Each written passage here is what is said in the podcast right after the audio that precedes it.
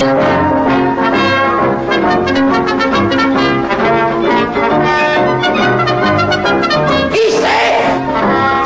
durs de la feuille.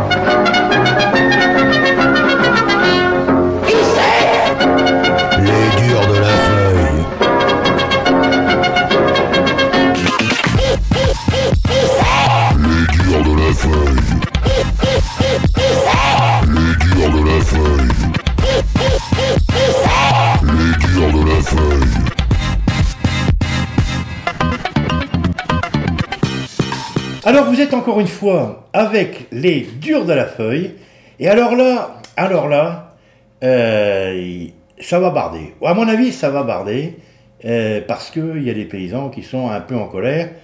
Et c'est vrai que je voulais vous en parler, mes chers auditeurs. Alors j'ai invité quelqu'un que je, ne connais absolument pas. Euh, alors d'abord, je vais vous expliquer pourquoi. Parce que, allant au bar clandestin où j'ai quelques habitudes, ainsi que, les auditeurs le savent, j'ai vu arriver, euh, je ne dirais pas un agriculteur, je dirais un paysan. Parce que moi, je fais la différence entre les deux. J'ai vu arriver un jeune paysan désespéré, complètement désespéré. Alors on a, on a parlé un petit peu. Je dis mais qu'est-ce qui se passe? Il me dit il est obligé de vendre ses vaches. Ses vaches, euh, son, son cheptel. Et il n'arrive plus à survivre. Malgré les promesses du gouvernement. Et, et même, même pire que ça. Même pire que ça. Il a même des ennuis dans sa famille. Il dort, il ne dort plus dans la chambre avec sa femme. Il dort dans le salon parce que tout le monde le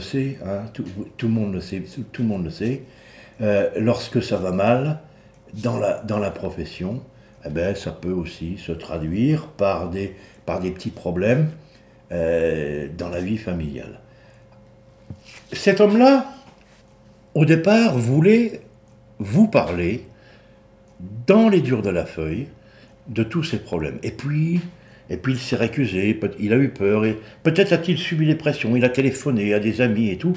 Et on m'a donné, on m'a donné un nom, on m'a dit voilà, il y a un monsieur qui s'appelle Monsieur Calam, qui est en face de moi, qui lui est un syndicaliste et, paraît-il, un dur à cuire. Bonjour Monsieur Calam. Bonjour mon révérend. Vous avez le droit, Monsieur Calam, de dire bonjour aux auditeurs. Bonjour chers auditeurs. Bon, Monsieur Calam, vous êtes, vous, euh, syndicaliste. Déjà, c'est les gens que j'aime pas trop, moi, ça, a priori. Ah, euh, ben moi c'est plutôt des gens que j'aime bien. Oui. Moi j'aime bien les syndicalistes parce que c'est des gens qui se défendent, c'est des gens qui ne seront jamais à genoux. Et donc euh, moi je suis syndicaliste depuis que je suis paysan. Voilà. Alors, est-ce que, est que vous êtes d'accord avec moi à faire cette différence entre paysans et agriculteurs Ah ben, effectivement, moi je suis tout à fait d'accord avec vous euh, parce que euh, chaque fois que je me présente et qu'on me demande mon métier, euh, y compris sur des formulaires euh, qu'il faut remplir, je ne mets jamais agriculteur, je ne mets jamais exploitant agricole, je mets paysan. Exploitant agricole. Vous vous rendez compte de ce que ça veut dire? Exactement. Exploiter. Alors, agricole, c'est agricole, c'est la terre. C'est ça. Exploiter. Voilà. Exploiter. Ça, ça me fait penser un peu. euh, je ne sais pas, j'essaye de trouver une image peut-être à l'esclavage. C'est exactement ça. C'est exactement ça. C'est-à-dire, on s'en fout que la terre crève. Voilà, ça revient à ça et c'est pour ça. On l'exploite. Voilà, c'est pour ça que c'est un mot que moi je récuse et que j'aime ce beau mot de paysan. Moi aussi. Parce Je que le paysan, paysan. c'est celui qui vit au pays. C'est celui qui vit au pays et puis c'est celui qui, pour moi, qui euh, cultive depuis des lustres euh, et puis qui nourrit les autres. Voilà.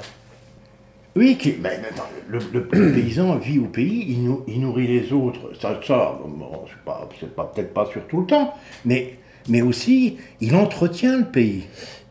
Il entretient le pays puis il l'a façonné. hein. Il l'a façonné, bien sûr. Il l'a mais façonné. de- de- depuis 10 000 ans, Oui. de- depuis Homo erectus, Oui. euh, et- enfin non, non, non, Homo erectus c'était lui plutôt un, un chasseur, un, un chasseur-cueilleur. Voilà. Mais mettons, on peut considérer à peu près que depuis, allez, mettons 5000 ans, euh, l'homme, l'homme, l'homme préhistorique, l'agri, qui, qui, qui- qui- qui n'était qu'un un paysan. Oui. Euh, j'ai, failli dire agriculteur dans le Bible. Faut que je fasse attention à ce que je dis. Mais il a, il a façonné, il a, il a commencé à faire des pour- euh, des, des des bouchures, comme on dit ici, pour, pour, pour parquer son bétail. euh, et il a commencé à faire de la culture. C'était quelqu'un qui vivait dans le pays, qui sur son pays. Le- le- le- le- le- D'ailleurs, on dit bien, on dit bien, on disait autrefois, je ne sais pas si les auditeurs connaissent le sens de ce mot-là, mais autrefois, on, disait de quelqu'un, t'es un pays. Oui, t'es un pays, oui. T'es un pays, ça veut dire que t'es né dans le même coin que moi. C'est ça. Hein Oui, oui. Bon, alors on va, on va revenir quand même à cette histoire qui m'a, un petit peu choqué quand même, moi, avec ce, ce brave paysan euh, qui, qui fait de la viande. Donc ici, c'est plutôt... Eh, vous avez le droit de causer, hein oh Ici, on est tous producteurs de viande. De viande. Donc ici, voilà. On est tous producteurs de viande, presque tous avec des vaches limousines. Euh, Et par contre, vous n'êtes pas dans le Limousin. Alors qu'on est en bordure euh, nord du Limousin. D'accord. Hein Euh, avec des vaches limousines, on fait de la viande qui est bah, une des productions les plus difficiles actuellement, puisque c'est une de celles qui rémunère le moins bien le paysan. Ah ouais. Bah, parce que euh, Mais pourtant, c'est, bah, une bête réputée. c'est- bah, c'est une bête réputée. c'est- oui, est-ce, que, est-ce que ça ne serait pas, la, d'ailleurs, la, la, la meilleure des viandes euh, Alors moi, c'est ce que je prétends, c'est ce non, que mais je- prétendent non, mes mais- collègues. C'est au sans point doute de réputation C'est Ah bah, pas la meilleure sans doute la meilleure des viandes, mais euh, sauf que les habitudes de consommation de la viande, de transformation de la viande ont changé fortement ces 20 dernières années. Comment je voudrais dire euh, Jusqu'il n'y a pas très longtemps, le circuit de la viande, il était identifié avec euh, euh, le paysan, l'abatteur, le boucher. Euh, la viande partait chez le boucher, le, et puis le consommateur achetait chez le boucher, qui était un homme de l'art qui savait travailler sa viande et Comme il en, reste, il en reste quand même dans certains endroits. Alors, comme il en reste quelques-uns. Voilà. Sauf qu'aujourd'hui. On va dans les supermarchés. Voilà, au pif, il reste 15% de la viande française qui est consommée chez le boucher, enfin, qui est achetée chez le boucher, et puis tout le reste qui est acheté chez, au supermarché. Qui est acheté au supermarché, supermarché, lui, qui est fourni par euh, de grands intermédiaires. Le plus connu en France s'appelle Bigard. S'appelle Bigard. Bigard. Bigard, c'est celui qui raconte des conneries. Bah, là c'est c'est Charal, c'est la pub, Ah, Charal. chez la pub à la télé. Charal, c'est le steak haché. Et le steak haché euh, peut être fait avec euh, euh, de la viande de vache laitière, il peut être fait avec de la limousine, il peut la faire voilà, avec attendez, attendez, attendez, parce que là vous êtes sauté sur un truc là qui m'é- qui m'é- qui m'énerve au plus haut point. C'est-à-dire que on peut acheter du- bah, bah, quelqu'un de toute qu'on va acheter. Tiens, je vais acheter un, un beefsteak haché et c'est de la vache de réforme. Mais ça peut être n'importe quoi. C'est-à-dire que c'est de la vache qui a, c'était la vache qui a produit du lait. C'est ça. dont on a tiré, euh, surtout pour la FPPN, hein, c'est-à-dire la française pinoire, Oui. euh, la, la- la pisseuse de lait, là, Oui. comme, comme on l'appelle, Oui. et qui, qui produit combien? Qui, qui produit 20, 20, 20, 20 20 000 litres de Oh, lait à peu près par an, non? 10 000. 10, 10 000 Ouais, litres de lait, 10 000 voilà. litres de lait, oui. C'est- C'est-à-dire que c'est les vaches qui produisent du lait, du lait, du lait, C'est du ça. lait, qui pissent du lait. Oui. Euh, donc du lait, évidemment, on comprend bien que euh, si on fait pisser le lait à la vache, comme on dit aussi, faire pisser la vigne, Oui, pareil. eh bien, voilà, c'est pareil. On, pareil. on a un produit de, de moins bonne qualité, c'est a- évident. Voilà. Et c'est ces vaches-là qui, au bout de combien de temps on les met à la réforme? En vache laitière, souvent elles sont mises à la réforme, elles ont fait deux ou trois lactations, elles ont 4 à 5 ans. Voilà, à 4 ou 5 ans, une vache laitière est considérée comme trop vieille. C'est ça que vous voulez dire C'est ça que je veux dire. Répondez-moi franchement, monsieur Calam. C'est exactement ça que je veux dire. C'est ça qui se passe dans Au les bout de fêtes. 4 ou 5 ans. Alors les auditeurs, écoutez-moi bien. On va, on va poser une question à monsieur Calam. Une question à 100 balles. Monsieur Calam, combien de temps vit une vache? Combien de temps peut vivre une vache? Oui, oui, oui, oui, oui, oui, c'est ce 20 que je- ans. 20 ans. 20 ans, sans problème. 20 ans. Au bout de 4 ans, les vaches qui sont en exploitation laitière sont déclarées à la réforme trop vieilles. C'est ça. Et on les tue. En moyenne. En moyenne, c'est ça. C'est dégueulasse. C'est ça, alors que nos vaches à viande, nous, euh, arrivent très couramment au-delà de 12 à 15 ans. Et puis quelques-unes pour Mais les ça me tue, moi, cette, cette arrivent à 20 ans. histoire-là, moi. Mais attendez, moi, ça me tue, moi, ça. Euh, Mais, non, mais, une vache qui va vivre jusqu'à... C'est comme si j'avais un chien qui... Un chien peut vivre peut-être pas jusque 20 ans. Euh, non, non, peut-être pas tout à fait.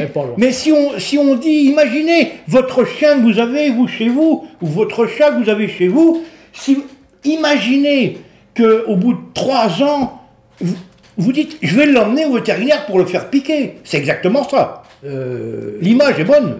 l'image est bonne, l'image est bonne. euh, sauf, Sauf, sauf que, à, à part moi, si vous avez un chat tué, ça je vais le manger. Mais la plupart Voilà. des auditeurs ne le mangeront pas. Non, moi je bouffe, moi, il n'y a pas de problème. c'est hein. toute la différence. c'est toute la différence. C'est toute Non, la différence. c'est- C'est fou cette histoire. C'est complètement fou. Alors, par Ouais. contre, nous, éleveurs de vaches allaitantes, hein, éleveurs de limousine ici, ou de charolaises pas loin, Alors, une vache allaitante, attendez. ah, une vache allaitante. Ça, une vache ça veut dire quoi? Il faut Alors, une vache allaitante, à la différence d'une vache laitière qui est menée de manière très intensive pour produire du lait, une vache allaitante, elle, elle élève son veau. C'est-à-dire qu'elle vèle son veau la tête. Elle élève son veau qui sera destiné à l'engraissement pour faire de la viande. Voilà. Donc, elle est menée en général de manière beaucoup plus extensive, avec un rythme de vie beaucoup plus calme. On va le Oui, oui, comme ça, ça. elle sera moins stressée. oui. Elle sera moins stressée, elle vit dehors. Et puis, euh, euh, et voilà. puis, en plus, elle, elle a son petit qui vient téter, alors que chez, chez les Voilà. vaches allaitantes, enfin les, les vaches pour faire du lait, je veux dire, le petit, on l'enlève tout de suite. Ah bon, on l'enlève tout de suite. À la l'enlève. pauvre mère, euh, ah, Ah bah, à peine ouais, a- mon gamin? Voilà, à peine elle a vélé, on lui enlève que la vache allaitante, elle, elle vèle.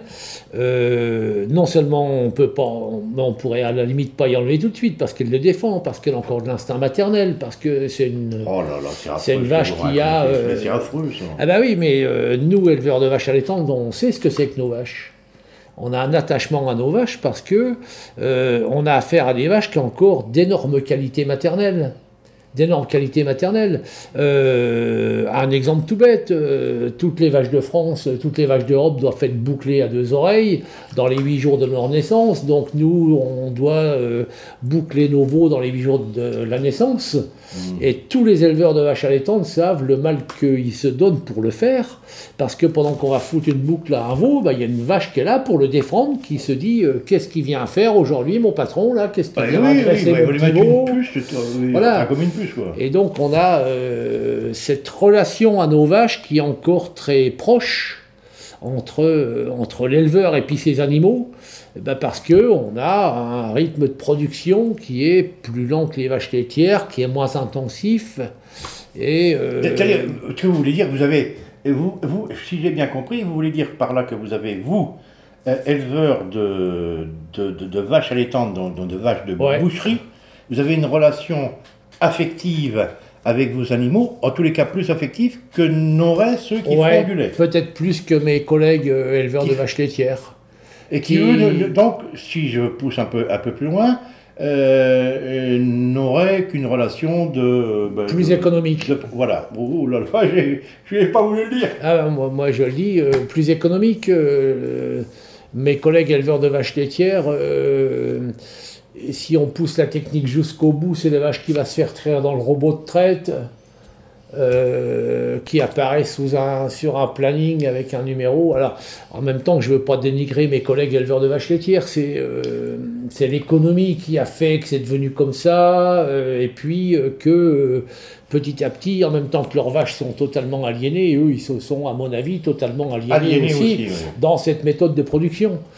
Euh, nous, éleveurs de limousines, euh, on a des rapports plus artisanaux, euh, plus paysans avec... Voilà, avec- c'est la différence entre le, le paysan Voilà. et l'agriculteur. Il y en a un qui est artisan, puis un autre qui est industriel. Voilà, Voilà, voilà. Et donc, voilà, on est encore des artisans avec, avec notre production, et y compris euh, si nos vaches ont, comme toutes les vaches, un numéro, bah, ça n'empêche pas que l'éleveur, il les connaît, sans- et, puis qu'on a des relations. Vous leur donnez un prénom aux vaches? Alors non, on a perdu l'habitude de le faire, hélas. Hélas. Hélas, euh, on leur donnait un prénom jusqu'il y a une douzaine d'années, et puis avec l'identification, l'identification électronique, et ben petit à petit ça passe dans les mœurs que euh, bah, c'est la C'est un peu 9942, regrettable, ça. bah, ce, qui est, ce qui est regrettable, hein, effectivement, Bon, oui, c'est ce qui est regrettable.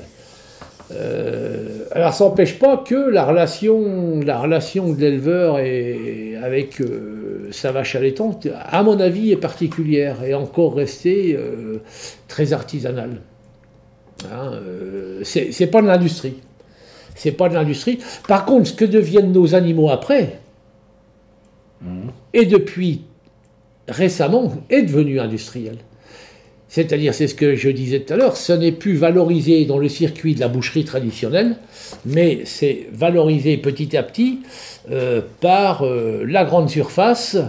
Et c'est Bigard qui a transformé nos vaches euh, qui ne sont plus découpées par des bouchers artisans, mais sont découpées pour faire du steak Bah, haché. écoutez, vous savez pas. Euh, vous allez vous calmer un petit peu. Vous êtes d'accord? Oui. On va s'écouter un, morceau de musique que j'aime beaucoup, que j'ai déjà passé à plusieurs reprises dans certaines de mes émissions. On y va, pendant ce temps-là, on se calme et on reprend après, d'accord? Eh bien, c'est avec plaisir.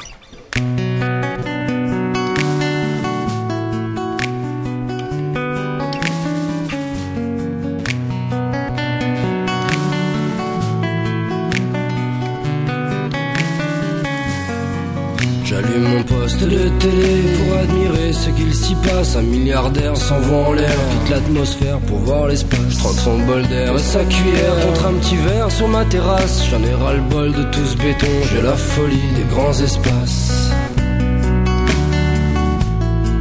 J'en ai ras le bol de tout ce béton, j'ai la folie des grands espaces. Mais qu'est-ce qui se passe dans nos petites têtes? On s'entasse tous comme des sardines dans les grosses boîtes que l'on conserve. Le petit poisson doit suivre sa ligne. Que l'on conserve, le petit poisson doit suivre sa ligne. Et puis merde, j'ai décidé de vivre loin sur la colline. Vivre seul dans une maison avec la vue sur ma raison. Je préfère vivre pauvre avec mon âme que vivre riche avec la leur. Si le blé me du bonheur, je me ferais peut-être agriculteur.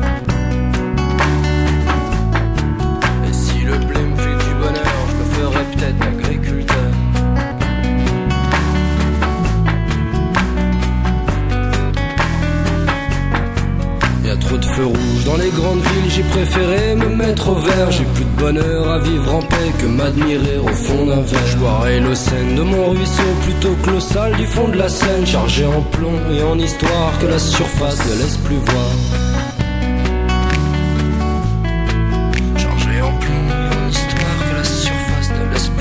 Ferai des bandes pour m'éloigner, pour me retrouver face au miroir. Juste une seconde de vérité pour que mon passé coule sous les ponts. Je ferai des bandes pour m'éclipser, pour me retrouver face à que dalle. Juste une seconde de vérité pour contempler ce qu'on est tous. Et puis merde, j'ai décidé de vivre loin sur la colline. Vivre seul dans une maison avec la vue ma raison. Je préfère vivre pauvre avec mon âme que vivre riche avec la leur. Si le blé me du bonheur, je me ferais peut-être agriculteur.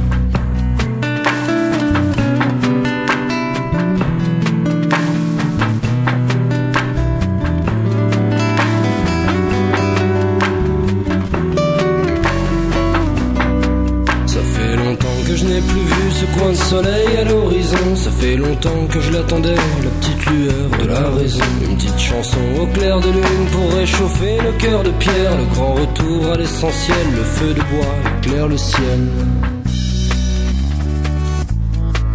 Le grand retour à l'essentiel, le feu de bois La mélodie de la nature reprend ses droits sur la folie. C'est toute la vie qui nous observe, que l'on oublie au fil du temps. La mélodie, celle de la vie que l'on consume à chaque instant. Tous nos acquis s'écrasent au sol et j'ai choisi la clé des champs. Tous nos acquis s'écrasent au sol, j'ai choisi la clé des champs.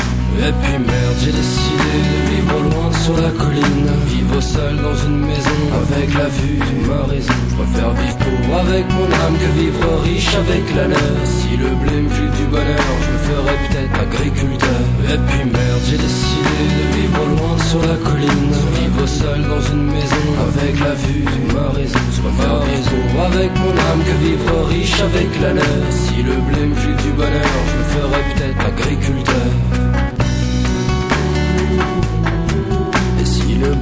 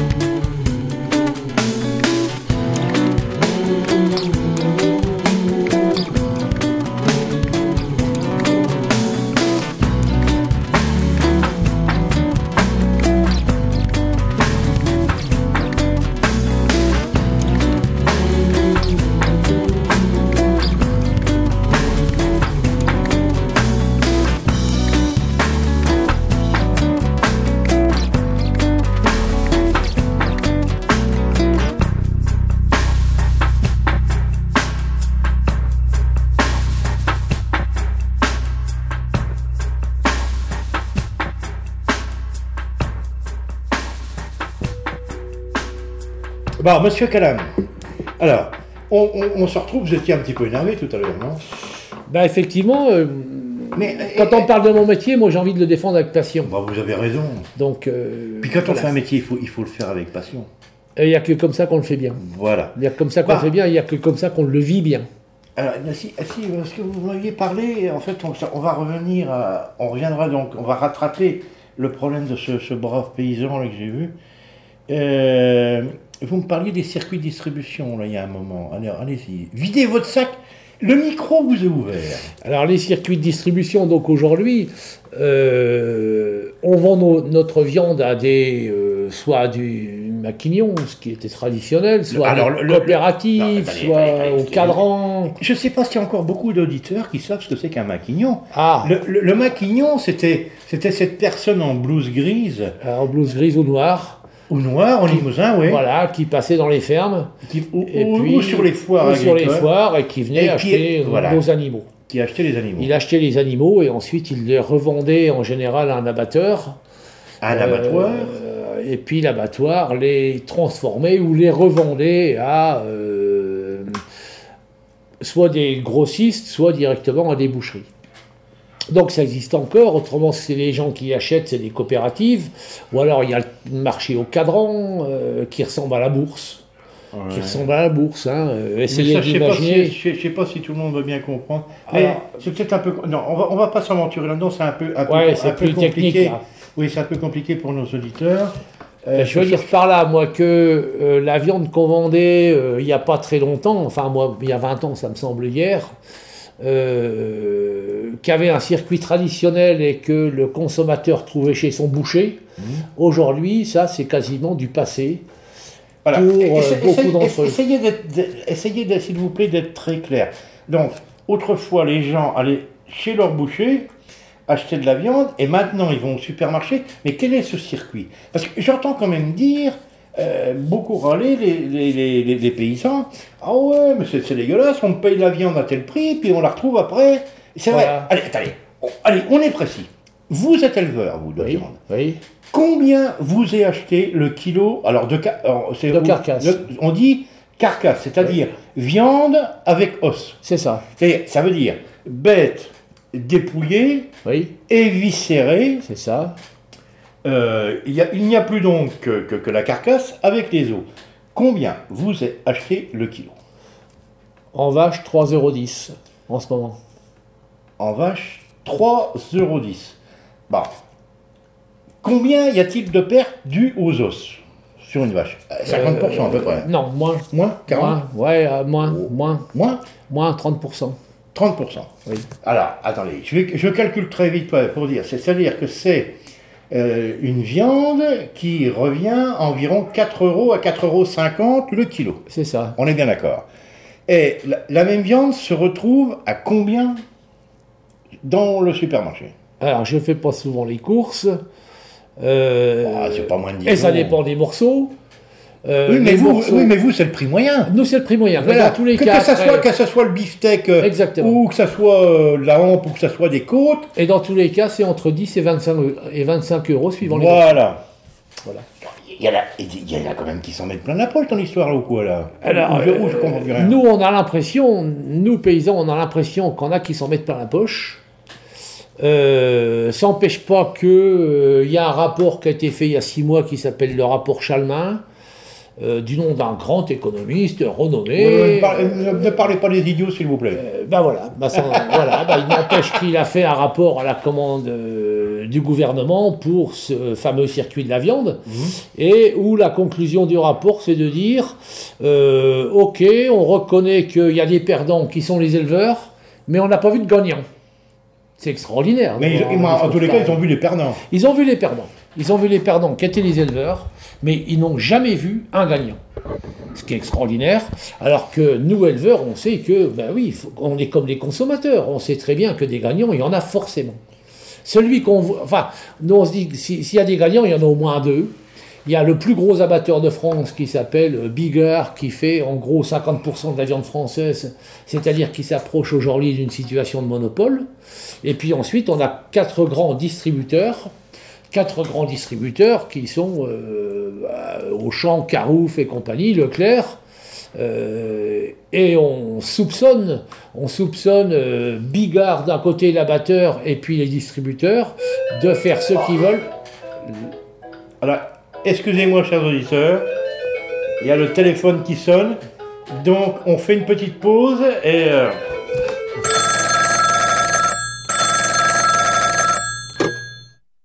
Alors, euh, voilà, euh, euh, je vous appelle pour le truc, là. Euh, vous savez, le, le, le truc, le machin, ouais, la, à la radio, aidez-moi. euh, ouais, l'émission, quoi. L'émission des durs, ouais, les, les durs, vous savez, l'émission. Il y a un moine qui parle trop vite dans l'émission, ouais. Vous savez, il parle, euh, il parle des plantes. J'y comprends rien, ouais, j'y comprends rien du tout. Bon, alors, euh, chers auditeurs, excusez-moi, c'était le frère Chiendan, euh, qui, vous le savez, a loupé euh, pour l'instant plusieurs de, euh, de ses enregistrements du journal des catastrophes.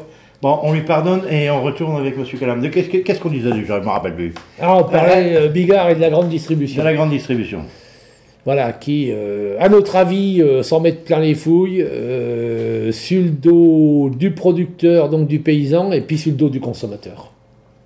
Nous, ce qui nous gêne le plus dans tout ce circuit de la viande, c'est qu'on se dit que notre viande, elle n'est pas chère, mais à la limite, si elle n'était pas chère et qu'une majorité de consommateurs en France, euh, s'ils pouvaient en profiter, au moins, il n'y aurait que demi-mal. quoi. On ne gagnerait pas bien notre vie, mais enfin, il y aurait des gens Mais derrière. attendez, qui- là- là- alors que là, c'est le contraire qui se passe. C'est que nous, on, on gagne mal notre vie.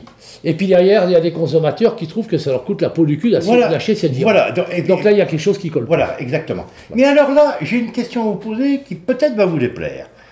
Euh, parce que, on est bien d'accord, les agriculteurs ne touchent pas le juste prix pour leur travail. On est bien d'accord, les, les, les- les consommateurs payent trop cher. Donc, il y a un certain nombre d'agriculteurs, dont vous en connaissez certainement, qui se sont dit, on va, on va faire un circuit court. C'est-à-dire qu'on va supprimer les intermédiaires et on va vendre directement aux consommateurs. Très très bonne idée, parce que tout le monde gagne dans l'histoire. Enfin, sauf l'intermédiaire qui s'en coûtait plein la poche, mais celui-là, on s'en fout.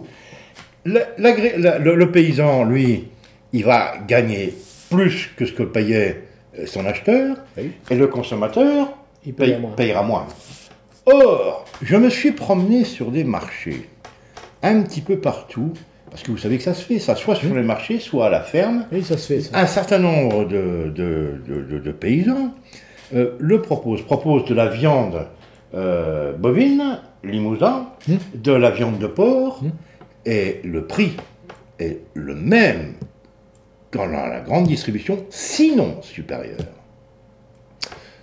Ouais, enfin, ça me surprend. Eh oui. euh, ça me surprend. Ah ben ça, peu, je peux euh, vous l'assurer. Mais c'est possible. hein. Moi, j'ai quelques collègues qui font de la vente directe, qui font de la vente directe euh, en cassette. Oui, eh bien en cassette, En cassette. c'est et- le même prix. Ah ouais, que moi, les, les collègues que j'ai qui font de la vente directe en cassette, là, euh, ont un prix qui est inférieur à ce qu'on trouve dans le commerce. Mais c'est rare. Mais moi, je peux vous dire que c'est rare. Promenez-vous sur les marchés Ouais. et vous verrez bien tous les agriculteurs euh, ou les paysans Oui, euh, oui. qui, qui vendent en direct ont des prix égaux, sinon supérieurs. Alors, il y a quand même quelque chose qui ne va pas. C'est le même problème que pour les pommes, par exemple, pour les arboriculteurs. Oui. Hein, ou, ou- ou les, ou les- ou les gens qui font les fruits et des légumes. Quand ils vendent en bord, en bord de route, c'est toujours le même prix. C'est en général cher. Eh oui. eh Oui, oui. oui. Donc, donc il y a peut-être un petit peu de police à faire dans la profession. Ah oui, oui, oui. Parce que il y, a- doute. il y a quand même peut-être des gens qui se disent Oh, bah oui, ben, je vais en profiter, je vais, me f- je vais me foutre de l'argent plein la fouille, C'est ça. plein, plein, euh, plein, plein, plein les fouilles. Et euh, si, si je jouais le jeu, Oui. si mettons, il, il- il- gagnait 50% de plus, le, paysan, il serait content. Il serait content. Et si Et à côté de ça, regardez le consommateur, il paierait 50% ou 25% de moins. Eh ben, il serait content aussi. Ça. Mais par contre, le, le paysan, il vend Ouais. le même prix. Ouais, ouais, ouais. c'est Donc, donc là, il n'est plus crédible dans son combat. Ouais, effectivement, effectivement, si on a des producteurs en, en vente euh, directe comme ça qui jouent pas le jeu, oui, Ah mais effectivement. euh, re- regardez partout, partout, partout, partout. Ouais, C'est pas Sur ce- tous les marchés, partout. C'est pas ce que je connais, moi.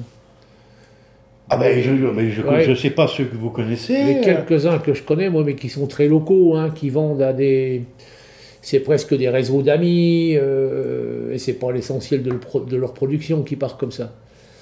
Euh, en général, essaye d'avoir euh, des prix euh, qui sont très, très bien placés par rapport à ce que fait ouais, le il, supermarché. il faudra me donner les adresses parce Ouais. que je vous garantis qu'ils sont Ouais. rares.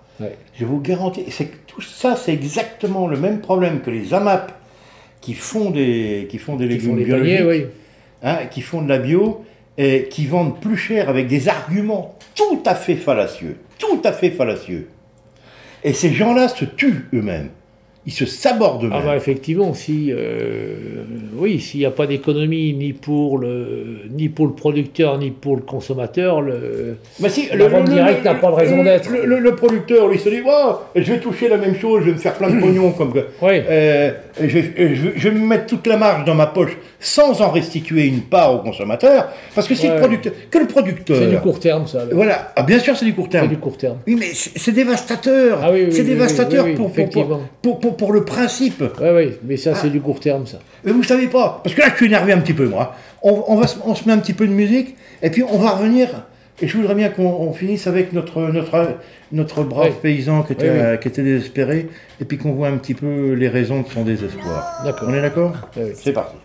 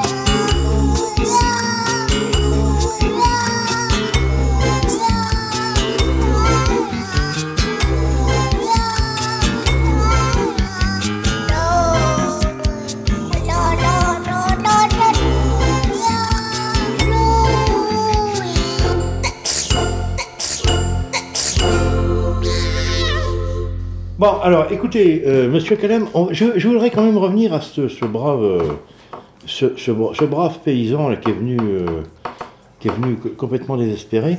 Alors lui, lui, il était désespéré parce qu'il était obligé de vendre son, son cheptel à cause de la sécheresse. Hmm. Et alors j'ai un petit peu discuté avec lui. Il n'arrive pas à trouver de paille. Mais je croyais que le gouvernement avait fait des promesses, moi. Ouais, le gouvernement a fait des promesses, mais en même temps, il était, il engageait personne, il engageait même pas lui-même. euh, le gouvernement a dit qu'il y aurait de la paille, qu'il allait mettre la SNCF, euh, qu'il allait mettre euh, les bateaux, qu'il allait la transporter. Mais, en même temps, tout ça, c'est du pipeau. C'est du pipeau. Le gouvernement, aujourd'hui, comment je vais dire, moi, de, de- petit et petit, on a vu l'État et ses services se déliter petit à petit. Et euh, euh, moi, qui étais jeune paysan en 76, qui ai connu la précédente sécheresse, Oui, j'ai je vu. me rappelle, Voilà. Donc j'ai vu au moment un État qui existait, qui avait mis l'armée, qui avait mis effectivement la SNCF, sauf qu'au moment l'armée, c'était l'armée d'appelé. Alors il y avait du monde pour euh, remplir les camions de l'armée. Euh, la SNCF, euh, au moment, euh, le train arrivait encore en gare de la Châtre, en gare des Gurandes, il y a belle lurette que tout ça est fermé. Donc raconter Ah qu'on oui. Bah oui. Il a- a- a- n'y a plus d'infrastructure. Ben, Il n'y a plus l'infrastructure pour le faire, donc il faut être sérieux, il faut être sérieux et puis euh, faire avec. Alors par contre, le gouvernement aurait pu prendre des mesures ou dire à ses préfets de prendre un certain nombre de mesures, en particulier la plus facile à prendre, qui aurait été de dire euh, il faut interdire le, le- le broyage des pailles. Quand on est céréalier, aujourd'hui, on a, on fait la moisson avec euh, d'énormes machines, les moissonneuses batteuses, qui, euh, derrière, au lieu de laisser un andin de paille, ont un broyeur qui réduise la paille en poussière. Voilà, c'est automatique ça. C'est automatique. Mais et ma- ça. euh, Maintenant, je de faire l'avocat du diable un petit peu. Euh, quand même, c'est, euh, euh, les, les céréaliers, dans les plaines céréales, qui, ils ne font que ça. Oui. Et donc, ils ont un gros souci avec la, leur teneur en matière organique dans le sol. Effectivement, dans quelques Donc, régions. donc restituer de- de- de- des pailles broyées, c'est restituer de la matière organique. Exactement, c'est restituer de la matière organique. Et donc, euh, la réflexion qu'on aurait dû avoir à ce moment-là, c'est de se dire euh, l'urgence étant de nourrir le bétail. Voilà, voilà, voilà. Il y avait une notion d'urgence. Il y a une notion d'urgence. Mais, alors, c'est mais pourquoi ça n'a pas été fait Alors, parce que ça n'a pas été fait, parce qu'il y a un tas de lobbies, en particulier le lobby euh, des céréaliers, qui est beaucoup plus puissant que le lobby des éleveurs, euh, bah, que ça embêtait, parce que... Oui, parce que, euh, attendez, c'est que quand même les céréaliers qui touchent le plus. Alors, les, les fameuses subventions que Ah donne bah, l'Europe. les subventions, euh, les primes PAC, hein, politique agricole commune que donne Oui. l'Europe, oui, le gros paquet va, va aider ce type d'exploitation agricole, va aider l'agriculture céréalière, puisque c'est des subventions en général à l'hectare. Comme ce sont les plus grosses fermes qui existent dans ce pays, bah, ce sont les plus grosses subventions. Nous, on aurait souhaité que euh, les préfets de chaque département prennent des arrêtés. Certains l'ont fait. Euh, tout près de chez nous. Vous euh, pouvez pas en dénoncer quelques-uns des préfets, là, quand même ah bah, certains l'ont fait. Le préfet du Cher a pris un arrêté pour interdire le broyage des pailles. De blé, d'orge. Allez, dénoncez-en été fait. qui n'ont pas pris ça, puis Ah qui bah, ne l'a pas pris, hein, qui ne l'a pas pris, c'est le nôtre, c'est le préfet de l'Indre. Alors, là, oui, parce Le que vous, vous habitez dans l'Indre. Voilà. Alors, le préfet de l'Indre, eh ben, vous savez pas, vous savez pas, j'ai une boîte à claques que vous ne connaissez pas, qui dehors, euh, mais elle, elle est pas trop poussiéreuse, vous tracassez pas. Alors, pour le préfet de l'Indre, je sors la boîte à claques. Zou Une bonne paire de claques dans la gueule. Allez, on repart. Alors, Donc, euh, euh, moi, je suis, je suis membre de la Chambre d'agriculture, membre élu de la Chambre d'agriculture pour euh, la- le, mon syndicat, la Confédération paysanne. Et il y a quelques semaines, donc juste avant la moisson, en session de Chambre d'agriculture, donc en public, j'ai demandé au préfet de l'Inde de prendre un arrêté. Et j'espérais, j'espérais naïvement à ce moment-là, avoir le soutien des élus majoritaires de la Chambre d'agriculture. Eh bien, on n'a pas eu ce soutien. On n'a pas eu ce soutien. On a eu ce soutien pour l'interdiction du broyage de paille d'orge. À titre d'exemple, la paille d'orge, euh, 40 000 hectares dans le département de l'Indre. La paille de blé, 200 000 hectares. Mais, mais, mais, mais attendez, mais pourquoi seulement la paille d'orge Alors parce que c'est un espèce de compromis qui s'est passé entre le bureau de la Chambre d'agriculture, les Mais céréaliers. attendez, mais on s'en fout de ça. Ah bah, Les- effectivement. parce que est-ce que les vaches font la différence entre les deux? Alors les vaches font un petit peu la différence au niveau de l'appétence. Oui, c'est-à-dire de, de la, La, la paille d'orge est plus facilement consommée que les autres pailles. Oui, mais enfin, si Mais les elles n'ont rien à bouffer, elles vont bouffer de toute façon. Eh ben, hein. il n'empêche que euh, ce jour-là, Je, euh, je comprends pas cette histoire. en chambre d'agriculture, les techniciens les techniciens, pas Ouais, les élus, oui, pas les les paysans, techniciens, C'est une sale race. euh, pas forcément. Euh, mon révérend, que je vous explique. les techniciens de la Chambre d'agriculture du service élevage, ce jour-là, ont calculé les besoins en paille alimentaire pour nourrir les 100 000 vaches de l'Indre. En gros, 100 000 vaches dans l'Indre, plus les genisses, plus euh, les moutons, plus les chèvres. Ils ont fait ce calcul. Ils arrivaient, si j'ai en tête, qu'il était nécessaire de récolter 200 000 tonnes de paille alimentaire. Il faut aussi récolter la paille litière, c'est-à-dire celle sur laquelle Oui, les animaux se couchent. Et quand on fait le calcul, on arrive aussi environ à 200 000 tonnes de paille litière qu'il est nécessaire de récolter. Ce qui faisait 400 000 tonnes de paille à récolter, et on a un peu plus de 200 000 hectares de céréales dans ce département. Ce qui faisait un rendement moyen, si on récoltait toutes ces pailles, de 2 tonnes hectares, et on n'a pas beaucoup plus cette année. On n'a pas beaucoup plus cette année du fait de la sécheresse, parce qu'on a eu des pailles qui étaient extrêmement courtes. Oui, puis en plus, les agriculteurs mettent des raccourcis. sur- Et en plus, il y a eu des raccourcisseurs qui étaient utilisés depuis euh, le mois d'avril, donc qui avaient raccourci les blés. Non, parce que- Donc ce me- calcul montrait Ouais, qu'il était indispensable, qu'il était indispensable de récolter toutes les pailles du département. Toutes les pailles du département. On sait très bien que si un certain nombre de gens, euh, même si on fait appel à la solidarité, eh ben, qui vont pas remplir cette solidarité, qui vont pas y répondre. Et donc il était urgent, il était nécessaire pour euh, les éleveurs et pour la survie de leurs troupeaux, et donc en conséquence pour la survie de l'éleveur derrière, euh, d'interdire ce broyage. Le bureau de la Chambre d'agriculture n'a pas eu ce courage juste avant la moisson. Euh, le préfet, à mon avis, alors c'est pas pour l'excuser, mais moi je suis persuadé que si euh, le bureau de la Chambre d'agriculture, qui est censé représenter tous les paysans de ce département, avait demandé au préfet d'interdire le broyage, le préfet aurait interdit le broyage, comme il l'a fait pour l'orge qui se récolte avant le blé. Euh, ce jour-là, en séance, visiblement, il n'y avait pas consensus pour interdire ce broyage. Euh, le bureau de la Chambre d'agriculture a fait valoir qu'on allait faire jouer la solidarité, euh, Alors, et puis que ça remplirait son rôle, et en fait c'était du pipeau, puisque depuis on sait les événements euh, qui viennent d'intervenir. Et l'exemple de ce paysan que vous me citez, on en connaît tous, de nombreux dans toutes nos communes du sud du département. Moi, j'étais hier au garage pour réparer une bricole. Je trouve un de mes collègues euh, qui s'appelle Gaston. Je lui dis Gaston, où que t'en es Et ben il me dit voilà, c'est simple.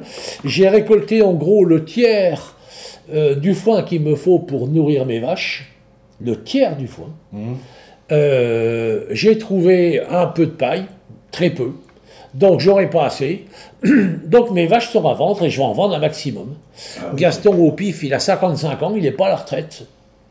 Il n'est pas à la retraite. Et puis à la retraite agricole en plus. Bon, puis la retraite agricole à 700 euros, euh, je vous dis pas. Mais, euh, et donc, c'est des situations désespérées comme celle-là. Et l'impression que j'ai, c'est qu'il y a un tas de gens qui décident dans ce département, euh, qui sont euh, techniciens, qui sont à la préfecture, qui sont euh, à l'ex-DDA, direction de l'agriculture, ou qui sont à la Chambre d'agriculture, qui n'ont pas conscience, qui n'ont pas conscience du drame qui va se jouer soit cet automne, soit cet hiver. Actuellement, là, les vaches, on a commencé à les mettre à la paille. Quand on se promène dans le sud de ce département, à peu près tous les lots de Bah, de vaches. toute façon, il n'y a plus d'herbe. Aujourd'hui, il n'y a plus d'herbe, les champs sont grillés, on les a mis à la paille. Euh, la paille, euh, ça sert à remplir le ventre. Ça n'a jamais Ouais, nourri, ouais. Hum. ça n'a jamais nourri qui que ce soit la paille. Oui, euh, ça, ça fait Ça encombrement. ça fait encombrement. C'est la valeur d'encombrement. Ouais. C'est la valeur d'encombrement. Ça veut dire que mettre des animaux à la paille, éventuellement pendant quelques semaines, quelques semaines, c'est jouable.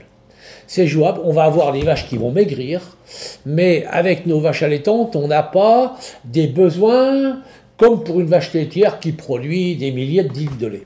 On va avoir des vaches qui vont maigrir. euh, et si ça dure pas très longtemps, qui seraient capables de reconstituer Voilà, de, de, leur de- réserve de- de après. se rattraper après, voilà. Bon. Euh, Mais est-ce que- est-ce mais que- quelques semaines, c'est pas quelques mois. Non, mais est-ce que, est-ce que bon, là, au moment où on parle, où on enregistre, et qui n'est pas le moment où on va, cette émission va être diffusée d'ici une semaine à peu près, et bon, là, au moment où on enregistre, il a plu, euh, il est tombé euh, une, tren- une trentaine de millimètres. Est-ce, est-ce que ça va suffire à, à sau- à sauver les Non. bêtes? Non, non, ça va pas suffire. 30 mm. Non, mais on va peut-être en avoir alors, autant demain. on est très content parce que c'est la première pluie significative qu'on a depuis 6 mois. Oui. hein. on n'a jamais tant eu depuis le 1er janvier. Exactement, oui. hein.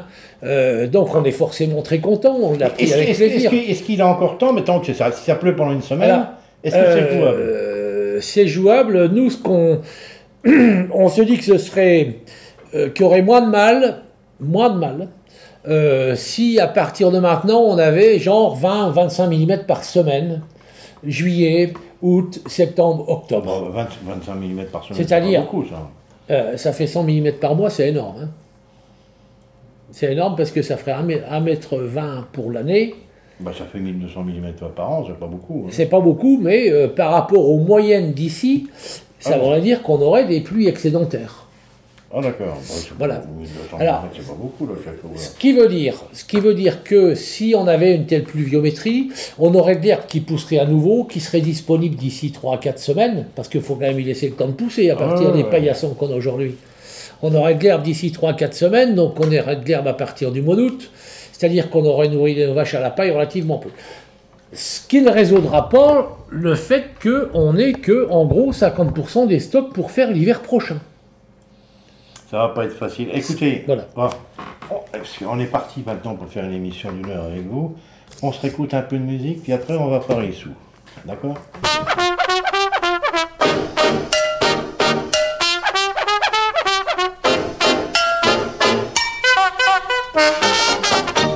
Le journal des nouvelles des catastrophes. Ca- ca- ca- catastrophe. Nous,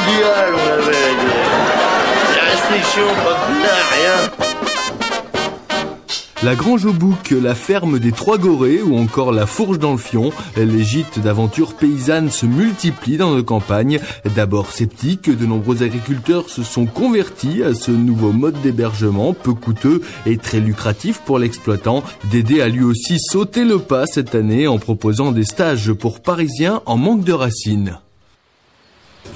Ça, fait quelques années que la Chambre d'agriculture nous a demandé de diversifier notre activité. Bon ben, euh, moi je voulais monter un projet de, un- il y avait un gîte à, à tourisme, mais bon, j'avais pas les moyens pour les travaux. Bon ben, le principe il est simple, ils dorment, euh, ils dorment dans la grange, dans le, dans le foin, ils sont tout contents. Euh, à 5 heures du matin, moi j'ai la grand coup de pompe dans l'oignon, et puis après, ben, ils travaillent toute la journée. Bon ben, au début c'était, euh, attendez, je, je vois qu'il y en a un qui fait le con là. Et là-bas, là Hé Mais il fait celui entend pas. Non, mais non, pas toi, là, l'autre là-bas qui a des, espèces de catons dans les cheveux, là. Oui, toi, là Hé, je t'ai pas dit d'aller aux poules avant de, de, curer la bergerie, là Allez, pêche-toi Ah bah, il y a, c'est sûr que c'est pas des flèches, hein. Oh là là là là. Ah, faut les supporter, mais bon, bon, bon. Et surtout, je payais 700 euros par jour pour gratter la merde. euh. Et oui, je vais montrer ce que c'est que le monde paysan. Ouais. Toi là-bas. Oui, oui, oui. Hop. La vieille là, oui, oui, oui. Que je vois plus à, voler les granulés. Les granulés, c'est pour les brebis, hein. Ah, J'ai garanti qu'elle. Elle, a pris 10 ans en 3 jours, là. Oh là là là là là. Ah, c'est sûr qu'il n'y a pas de salle de bain ici, puis en plus, il, euh, il bouffe rien de la journée. Et, et regardez, regardez l'eau, regardez voir l'autre là-bas, là. Regarde-moi ça. Gérard, viens voir J'ai dit d'aller brosser le bélier, il est parti ce qu'on a. Gérard voir N'aie pas peur, n'aie pas peur, il va rien faire. Il va rien faire, oh là là. Oh. Oula Allez, boum. Ah, Je garanti que le parigot il a pris cher, là. Oh là là. Il va rester pour planter là, ou aller chercher. Ils vont faire de mal. Oh là là. Eh oui, oh, oh, vous pouvez bien aller voir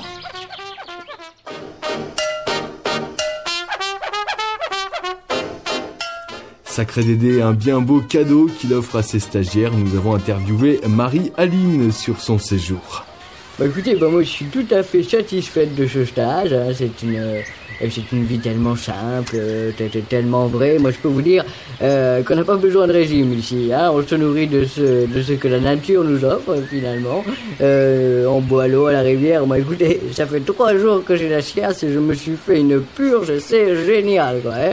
Je fais un break de deux jours après le stage et je repars dans une porcherie en Bretagne où là on va carrément vivre avec les animaux pendant une semaine. Non, vraiment, c'est vraiment délicieux. hein. C'est la fin de ce journal. Merci de l'avoir suivi. Le journal des nouvelles des catastrophes. Ca- ca- ca- catastrophe. Mondial, on l'avait. Les restrictions, pas plein, rien. Tu sais ce qu'elle te dit, la mauvaise graine? Bon, alors, Monsieur Callan, il y a, il y a aussi un, un autre aspect, euh, euh, un, autre aspect de cette question que m'a été, parce que je reste toujours, moi, ce, brave paysan qui était désespéré, qui a des enfants, il dort sur, son canapé. euh, euh, la bonne femme lui a dit Allez, casse-toi, paysan, t'es t'es- pas obligé de faire grand-chose, ou quelque chose comme ça, sans doute. Mais il y a quand même donc des gens qui jouent le jeu de vendre leur paille. Mais il m'a parlé de prix. Combien valait la paille? Avant l'année précédente Dans les années précédentes, il y avait relativement peu de prix parce qu'il y avait un petit marché. Euh, nous, sur notre exploitation qui est à Lyon, euh, cherchait de la paille depuis euh, 30 ans à Châteauroux parce qu'on est spécialisé dans l'herbe beaucoup plus que dans la production, qu'on n'était pas autonome. Euh, ces dernières années, nous, on payait la paille, on la prenait à l'hectare, on payait ça 20 euros l'hectare. En gros, Alors, euh, 20 euros. il y avait 3 tonnes de paille à l'hectare, ça faisait 7 euros. Ça faisait 7 euros la tonne. On a des collègues qui donnaient 10 euros la tonne. voilà. Et alors, pour, pour nos auditeurs, avec une, une tonne de paille, vous nourrissez les bêtes pendant combien de temps? Une, une, euh, une vache ou deux vaches ou dix vaches? Avec euh, une tonne de paille, euh, je vais prendre le calcul autrement. J'ai 50 vaches à qui il faut 10 kg de paille par jour. Elles me mangent 500 kg de paille par jour. Une demi-tonne. Pour, alors, à rec- recommencer, pour combien de Pour vaches l'éleveur qui a 50 vaches. Une demi-tonne tous les jours. Si elles n'ont que ça. Si elles n'ont que ça, manger. Oui, c'est long que ça. C'est-à-dire C'est donc ça, représente 3,50 euros. Et maintenant, à l'heure actuelle, Alors, à l'heure actuelle, euh, euh, pour, pour ceux qui ne, qui ne broient pas, pour ceux paille, qui ne broient pas, pour ceux qui ne la brûlent pas, le- et voilà. pour ceux qui veulent qui la vendent, le calcul euh, qui à avait combien été... de la paille? Alors, le calcul qui avait été fait euh, pour compenser la perte qu'on évoquait tout à l'heure de matière organique, euh, d'engrais qui est contenu dans la paille, le calcul qui avait été fait disait en gros ça fait 15 euros la tonne. En gros, ça fait 15 euros la tonne. vous parlez de compensation, je m'en fous de la compensation, parce que les, les- les Mais- gens, les gens qui vous vendaient la paille avant, vous la vendent encore maintenant. Oui. Donc, le prix est passé de combien m'avez-vous-il dit? Eh ben, il est passé à 25 euros. Au lieu de? Au lieu de 7 à 10 euros qu'on payait l'an dernier. C'est-à-dire qu'il a été multiplié par 3 à Par 4, trois. à quatre fois. C'est ça. C'est-à-dire que c'est, ce sont quand même des céréaliers qui, eux, de toute façon, ont la paille, Oui, qui, de toute façon, vous la vendaient, oui. mais qu'on profitait, qu'on profitait de euh, l'état euh, d'urgence et de désespoir de certains membres de leur confédération, de leur, de leur, de leur famille, Oui, pour monter les prix. oui. C'est bien ça? Oui, c'est bien ça. Vous pouvez me redire ça un petit peu plus fort, s'il vous plaît? Alors, c'est bien ça, et en plus de ça, on a appelé ça solidarité.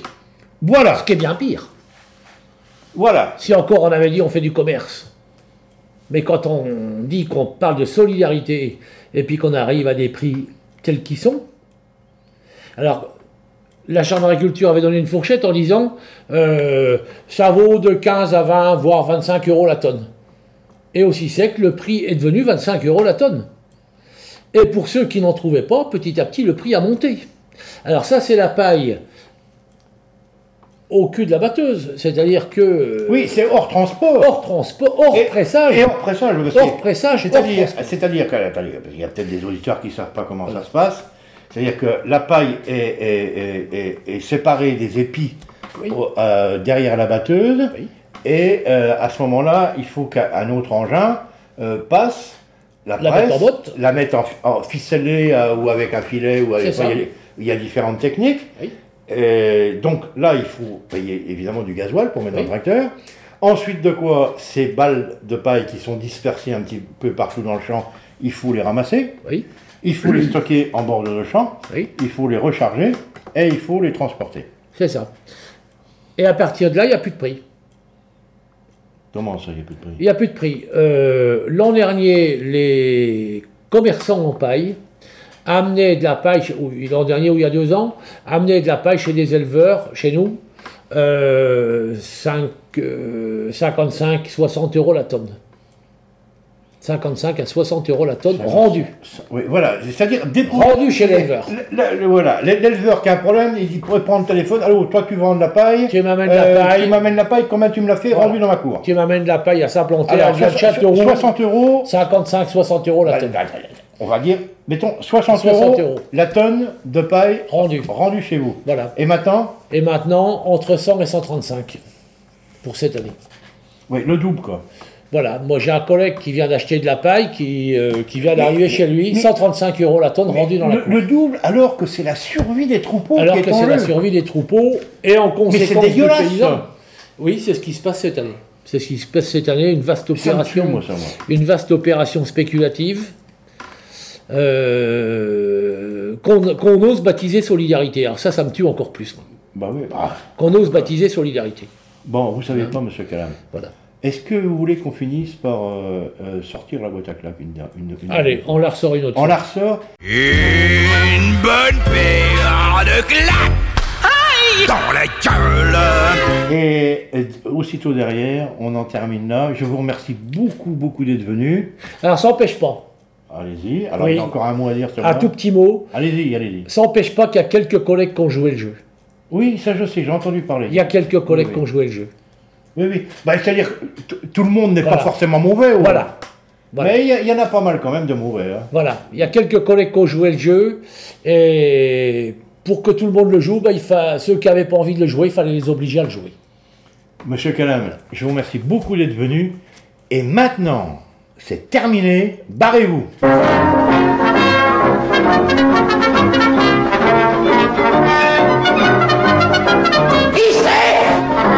Les durs de la feuille.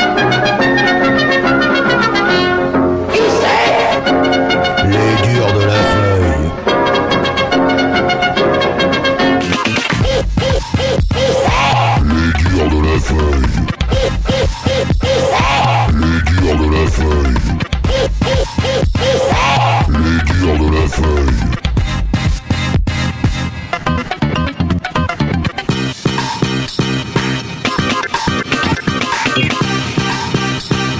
On vous a dit que c'était fini, alors barrez-vous.